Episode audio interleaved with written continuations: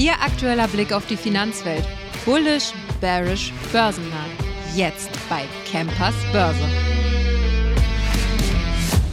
Ganz herzlich willkommen bei der letzten Ausgabe für dieses Jahr von Campers Börse. Schön, dass Sie heute nochmal eingeschaltet haben. Ja, 22. Dezember, der letzte Tag für uns heute. Es ist kaum was passiert. Sie haben es ja mit Sicherheit bei der Opening Bell heute von meinem lieben Kollegen Martin Weiß schon gesehen. Er hatte auch nur zum größten Teil über Nike gesprochen, denn gestern Abend hat das Weihnachtswunder bei dem Sportartikelhersteller ja leider nicht zugeschlagen. Man hat nämlich eine böse Überraschung für die Anleger parat gehabt. Man rechnet in den kommenden Monaten nämlich mit schwächeren Geschäften. Dadurch ist die Aktie natürlich auch ordentlich abgeschmiert. Wir haben jetzt aktuell stehen wir minus 11,3 Prozent. Adidas, Puma und Zalando ja, leiden darunter natürlich auch ein bisschen. Wenn wir mal einen kurzen Exkurs machen. Ähm, es war im späten August in diesem Jahr, als Footlooker seine Quartalszahlen geliefert hatte.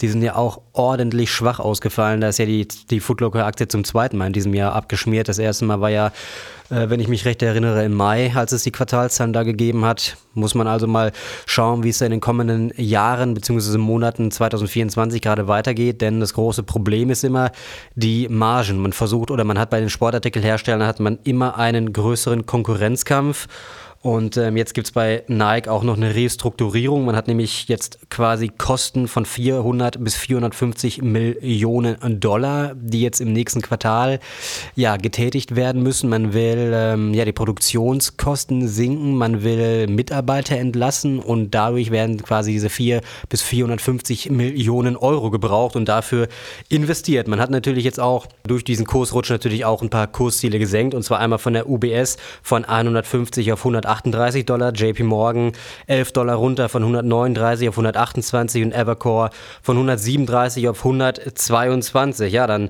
muss man auf jeden Fall schauen, wie es in den nächsten Monaten weitergeht. Wie gesagt, das war's für heute. Viel Neues gibt es nicht. Aber es gibt noch ein tolles Interview von Apple mit meinem guten Kollegen Nikolas Kessler. Da sollten Sie dranbleiben und damit wünsche ich Ihnen jetzt viel Spaß. So, und da sind wir im Experteninterview mit meinem guten Kollegen Nikolas Kessler. Schön, dass du da bist. Hallo, danke für die Einladung. Ja, gerne. Ja, zum Ende des Jahres haben wir uns mal hingesetzt und hatten überlegt, in der allerletzten Folge, die es gibt für dieses Jahr, wir machen einen Giganten. Und zwar eine der größten Firmen der Welt, Apple. Wir sprechen drüber.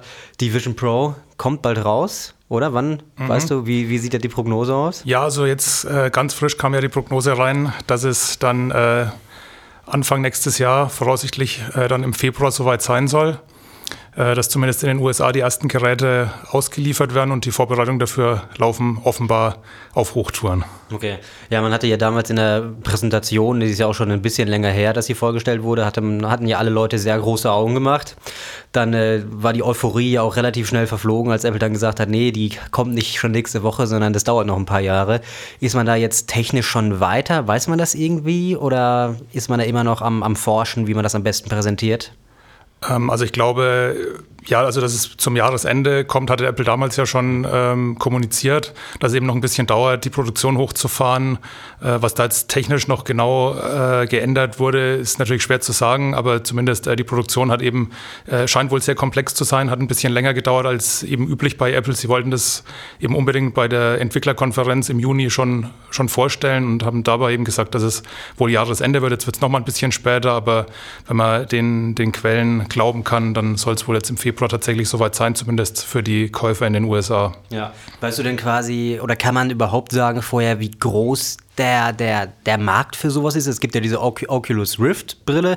Das ist ja aber eine etwas andere Technik und Apple will ja auch in eine etwas andere Richtung dann auch schon gehen. Virtual Reality nicht so ganz so stark in die Gaming-Richtung, sondern die Brille soll ja auch beim Arbeiten, soweit ich das gelesen habe, unterstützen. Ja. Ähm, ich glaube, der Preis lag bei ungefähr zweieinhalbtausend oder noch mehr. Dreieinhalbtausend. Also ähm, ist auf jeden Fall eine Hausnummer, ist auch deutlich teurer als die Kon äh, Konkurrenz oder die Produkte, die es auf dem Markt schon gibt, die aber ja tatsächlich auch zu einem günstigeren Preis jetzt, sage ich mal, eher ein Nischendasein fristen. Ja. Also es ist jetzt keine. Ich, genau. Ähm, muss natürlich sagen, also auf der einen Seite klar, für 3500 Dollar muss Apple was liefern. Also da geht jetzt nicht einfach irgendwie eine, eine bessere Oculus oder also da, da muss sich technisch schon äh, was tun. Ähm, auf der anderen Seite gehe ich mal stark davon aus, von den Testberichten, die man schon gehört hat, dass es schon eher erstmal Profinutzer sowohl von der, von der Ausstattung her, also auch was äh, Gewicht äh, von dem Gerät beispielsweise angeht, ähm, als auch natürlich den Preis, dass das erstmal jetzt nicht unbedingt für die breite Masse wirklich ja, erschwinglich oder eben auch relevant ist. Ja. Deswegen hatte ich, wie gesagt, deswegen hatte ich extra gefragt. Wir haben erstmal einen sehr hohen Preis. Der Marktanteil oder der, der, der Markt für die Leute, für die das interessant ist, ist natürlich auch nicht so groß. Also ist dann quasi bei Apple-Aktionären überhaupt die Vorfreude so riesengroß, dass die Brille kommt?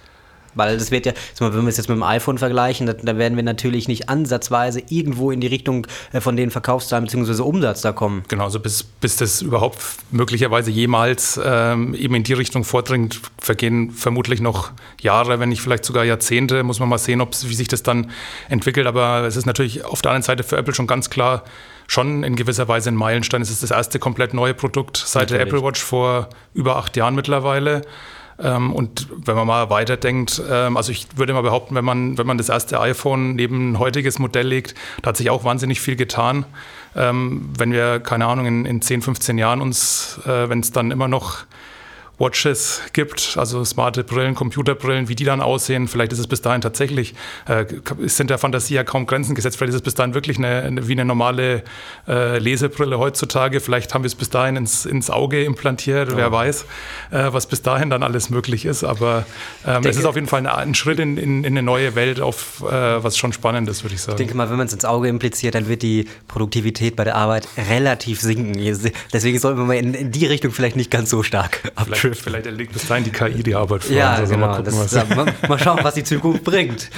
Ähm, genau, dann hatten wir noch eine andere Sache. Du hattest gerade schon die Apple Watch oder die Apple Watches angesprochen. Es gab ja jetzt ein kleines ja, Problem für Apple, sag ich mal. Die ähm, Federal Trade Commission, soweit ich das weiß, aus den USA, hat dem Weihnachtsverkauf bzw. dem Gesamtverkauf ja so einen kleinen Riegel gerade vorgesch vorgeschoben. Das hatte ich auch gestern schon den Leuten erklärt. Ähm, Gibt es da irgendwas Neues oder hat man da Angst quasi auf eine, über den großen Umsatzeinbruch? Genau, also ähm, ja, ist ein, im Endeffekt ein Patentstreit, der eben jetzt dazu führt, dass äh, Apple zwischenzeitlich zumindest die einige Modelle, also die, vor allem die moderneren Modelle der Apple Watch jetzt erstmal aus dem Verkauf nehmen muss in den USA.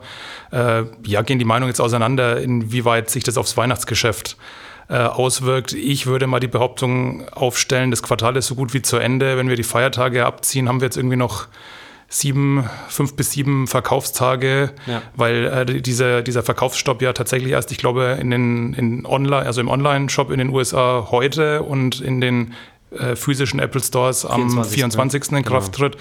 Von daher sind es am Ende ein paar Tage äh, hinten raus nach Weihnachten, die verloren gehen. Ich würde ja. jetzt mal. Ich hätte die Prognose gesehen, 300 bis 400 Millionen Euro vielleicht, genau, hatte man da geschätzt. Natürlich erstmal nach viel Geld auf der anderen Seite. Ich habe vorhin mal nachgeschaut, 118 Milliarden wird geschätzt, dass Apple dieses Jahr im Quartal an Umsatz macht. Da würde ich jetzt mal behaupten, sind 300 bis 400 Millionen vermutlich zu ver verschmerzen. Ja, es wäre jetzt ein bisschen falsch, dass ein Tropfen auf dem heißen Stein 300 bis 400 Millionen Euro, aber in Relation bei Apple, ja. ja bei mein, Apple ist alles ein mein Gott. größer. Deswegen. Genau. Äh, man sollte keine kalten Füße bekommen als Aktionär. Genau. Genau, ja, was würdest du denn sagen? Apple hat ein gutes Jahr 2023. Was würdest du denn sagen? Gut, wir haben jetzt den neuen Mac vorgestellt. Natürlich kommt auch nächstes Jahr wahrscheinlich wieder ein neues iPhone. Es wird nicht viel passieren. Jetzt bist natürlich auch die Vision Pro, wo wir gerade schon drüber gesprochen haben. Wie siehst du Apple? Wie siehst du die positioniert für nächstes Jahr?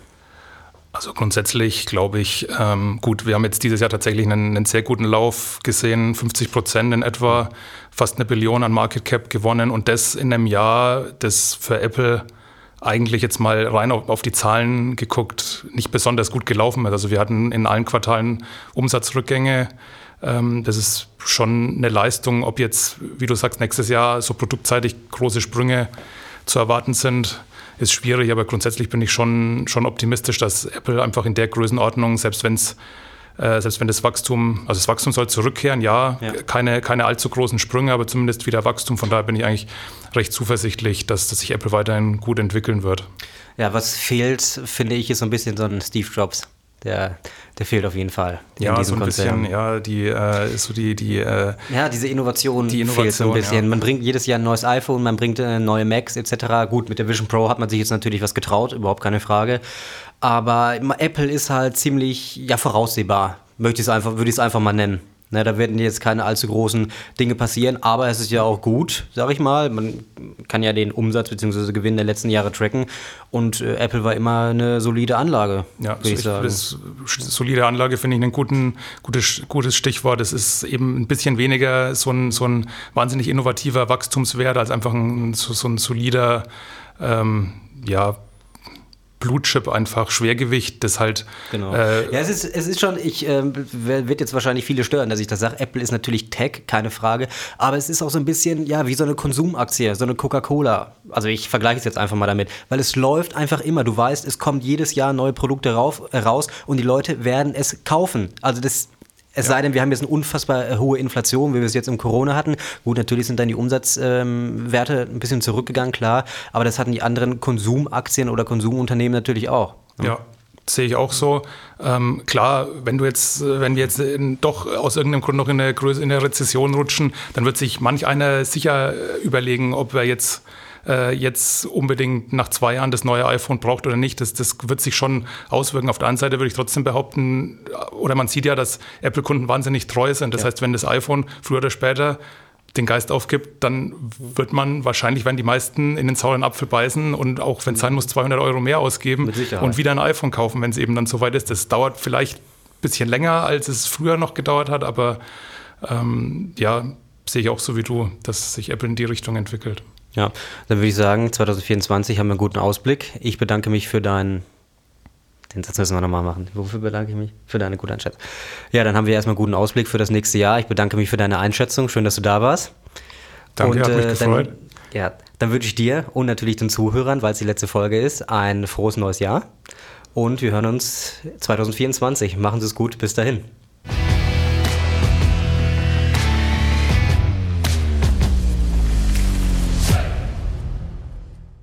Die im Podcast besprochenen Aktien und Fonds stellen keine spezifischen Kauf- oder Anlageempfehlungen dar. Die Moderatoren oder der Verlag haften nicht für etwaige Verluste, die aufgrund der Umsetzung der Gedanken oder Ideen entstehen.